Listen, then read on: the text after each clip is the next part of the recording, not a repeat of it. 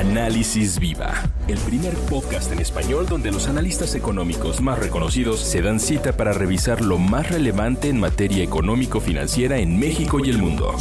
Análisis Viva. ¿Qué tal? Bienvenidas, bienvenidos. Mi nombre es Salvador Leal, director de comunicación de la Bolsa Institucional de Valores y les doy la bienvenida al podcast semanal Análisis Viva, un espacio que hemos construido de la mano de los especialistas más relevantes del sector económico y financiero durante los últimos cuatro años no olviden seguirnos en todas nuestras redes sociales para mantenerse enterados de lo más importante de los mercados en nuestro país.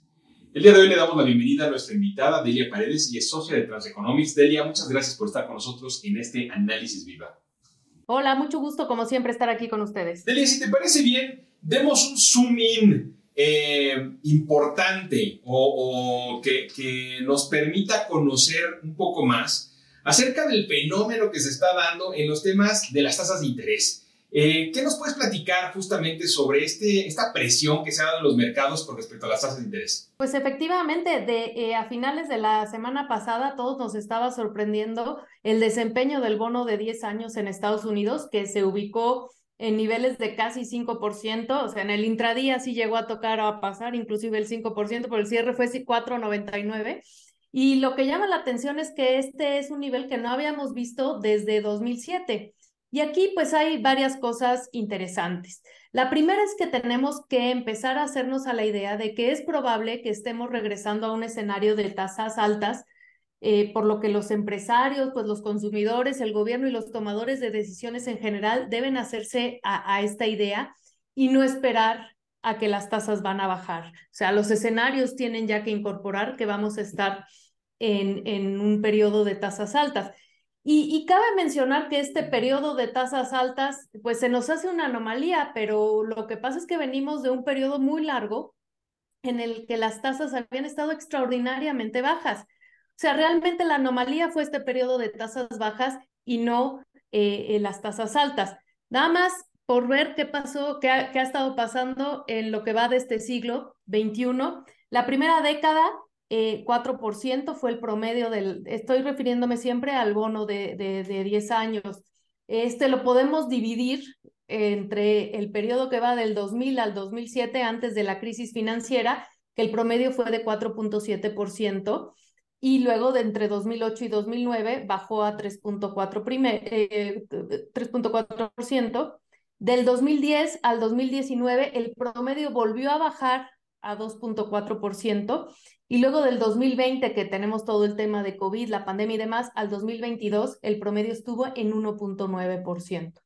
En lo que va del año, eh, estas tasas están promediando 3.9%, o sea, básicamente estamos regresando a los niveles que habíamos estado viendo en la primera década del, del siglo. Oye, y, justamente esta, esta subida de tasas, ¿qué es lo que explica? Eh? ¿Qué lo explica? Pues Mira, lo interesante de eh, esta subida es que se da en un entorno en el que las perspectivas de inflación se están revisando al alza, eh, pero las expectativas de inflación se están quedando donde están. Entonces, hay varias cuestiones que llaman, que llaman la atención y que podrían explicar esta alza en tasas. Yo te voy a comentar, pues, cuatro, básicamente. La primera tiene que ver con el FED, y otros bancos centrales que están determinados a mantener la restricción monetaria. Y esto mm, me ayuda a explicarte que eh, no quiere decir que vayan a seguir subiendo tasas. De hecho, pues ya hemos visto que algunos bancos centrales ya parar, dejaron de subir. Hay algunos bancos centrales, inclusive en Latinoamérica, por ejemplo, Brasil, que han empezado a bajar. Eh, pero esto no quiere decir que no van a seguir teniendo una posición restrictiva. La posición restrictiva de la política monetaria no la da nada más la tasa de referencia, que es el instrumento que utilizan la mayoría de los bancos centrales, sino que tenemos que ver las tasas reales, o sea, la tasa nominal menos la inflación. Entonces, eh, que ya no suban la tasa nominal no significa que acabó el ciclo restrictivo porque estamos hablando de que las expectativas de inflación de corto plazo están bajando y pues a la hora de que empieza a bajar la inflación, la tasa real va a seguir subiendo o inclusive se va a quedar en, en donde está. Lo segundo que puede estar pasando es que es probable que los mercados ya se estén haciendo a la idea de que vamos a estar en un periodo de tasas altas por más tiempo y estén reflejando una tasa de interés neutral ajustada por inflación más alta, ¿no? Y esta tasa de interés neutral es algo, un concepto esotérico que tenemos los economistas y tenemos mucho debate este, de cómo, de cuál es o cómo se calcula esta tasa neutral. Eh, pero esta tasa neutral es en la que la política monetaria eh, no está restringiendo la, la, actividad económica ni tampoco la está estimulando, ¿no? Y como te digo, esto es un, esto es un gran tema de si, si cambió, si cambiaron las condiciones estructurales y por eso nos tenemos que poner en esta tasa, esta tasa más alta. En tercer lugar, pues probablemente también estamos viendo que los inversionistas están empezando a pedir un mayor rendimiento en compensación por los déficits. Recordemos que este, estas tasas que estamos viendo son referencias de los bonos del Tesoro en Estados Unidos. Y bueno, y en general las tasas de referencia en el, en el mundo, ¿no? Eh, pues se calcula que el déficit fiscal en Estados Unidos va a estar entre uno y medio y dos billones de, de dólares en los próximos 10 años, ¿no? Y estos son millones de millón, son los billones como lo vemos nosotros en, español normalmente. Y finalmente está el tema de QT o Quantitative Tightening. Eh, durante muchos años probablemente a los analistas económicos nos oyeron hablar del QE, que es exactamente lo contrario de lo que está pasando ahora a raíz de la pandemia, bueno, y sobre todo empezó cuando, cuando la crisis financiera, los bancos centrales estaban comprando bonos en los, mercados e inyectando liquidez. Eh, y, es, y ahora, pues el otro canal por el cual están restringiendo la política monetaria es que han dejado de comprar.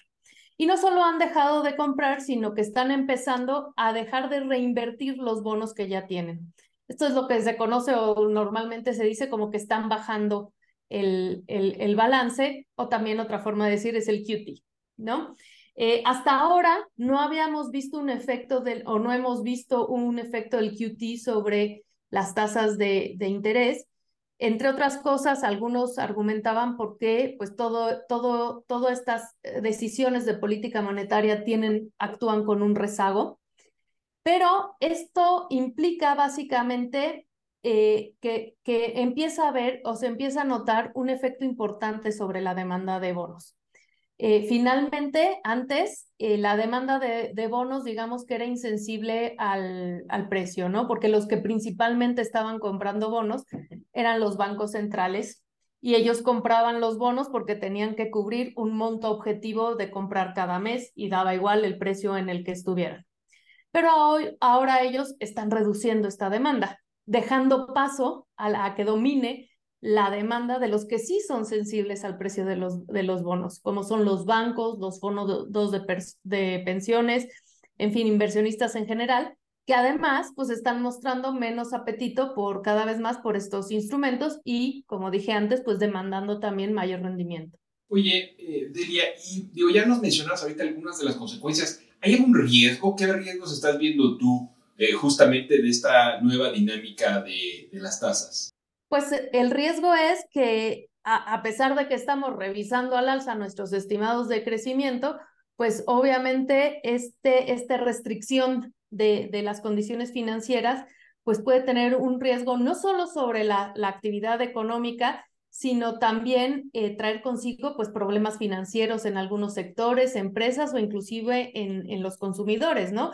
Hay ahí un riesgo, eh, por ejemplo, ahora que se reactivaron, eh, se reactivó el cobro de los créditos a los universitarios que se había suspendido como parte del paquete de ayuda en la, en la pandemia. Estamos viendo también cómo los que tienen crédito automotriz en Estados Unidos cada vez parece que están teniendo más problemas para hacer sus pagos. Entonces, este, todo, este tipo de, de cosas podría empezar a afectar los números de actividad económica que, bueno, por lo pronto en el tercer trimestre del año la economía de Estados Unidos se aceleró en lugar de desacelerarse.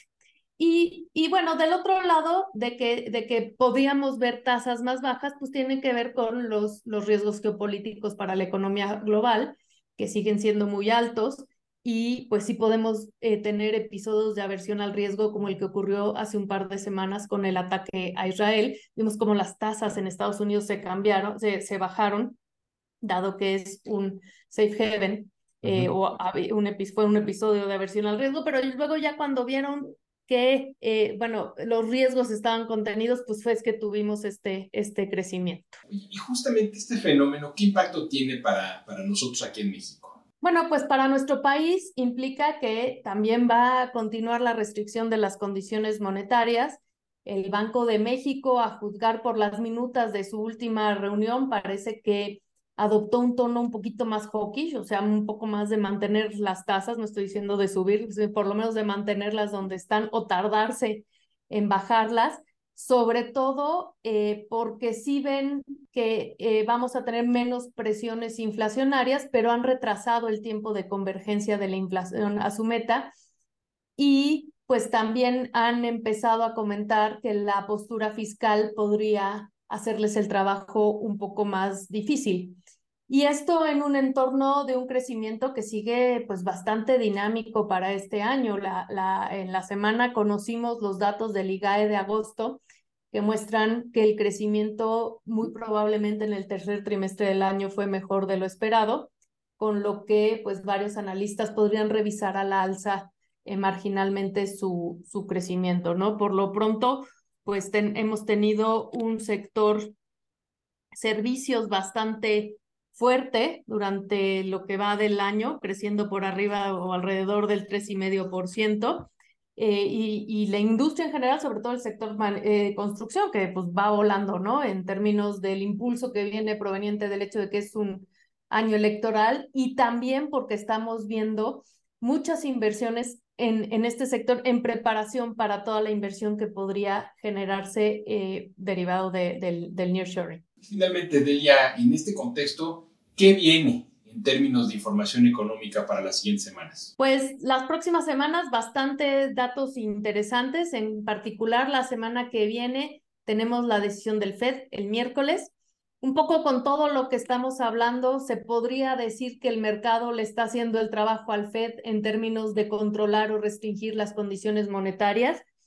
Ah, quizás hace, si hubiera sido la reunión hace un par de semanas cuando el ataque de Israel, que habíamos visto la baja de, de tasas, era posible visualizar a un Fed que podría eventualmente tener un alza más dentro del, ¿no? En el, en el sombrero para este año, pero pareciera como que eh, eh, es, esta corrección que, ha tenido, que han tenido las tasas le va a hacer el trabajo al Fed, va a ser bien importante el comunicado que haga eh, sobre, sobre el tema y obviamente la conferencia de prensa de, de, Powell.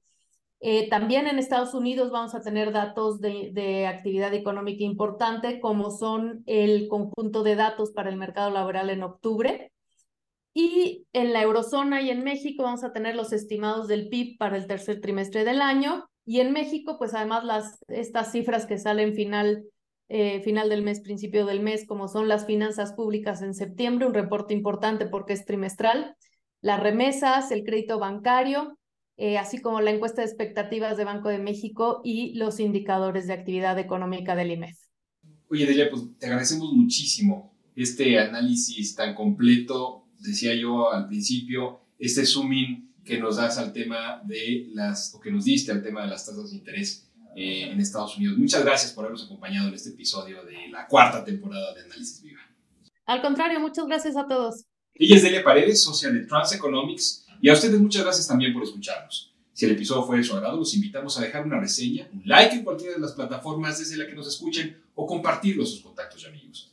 Si están viendo este podcast a través de YouTube, no olviden suscribirse a nuestro canal para recibir notificaciones de las próximas publicaciones. La producción de este podcast estuvo a cargo de Rogelio Unzueta. Agradecemos a nuestro ingeniero en audio y video, Omar Vieira. Nos acompañó Salvador Leal y esto fue Análisis. Hasta la próxima. La Bolsa Institucional de Valores presentó Análisis Viva. Suscríbete a nuestro podcast y síguenos en todas nuestras redes sociales.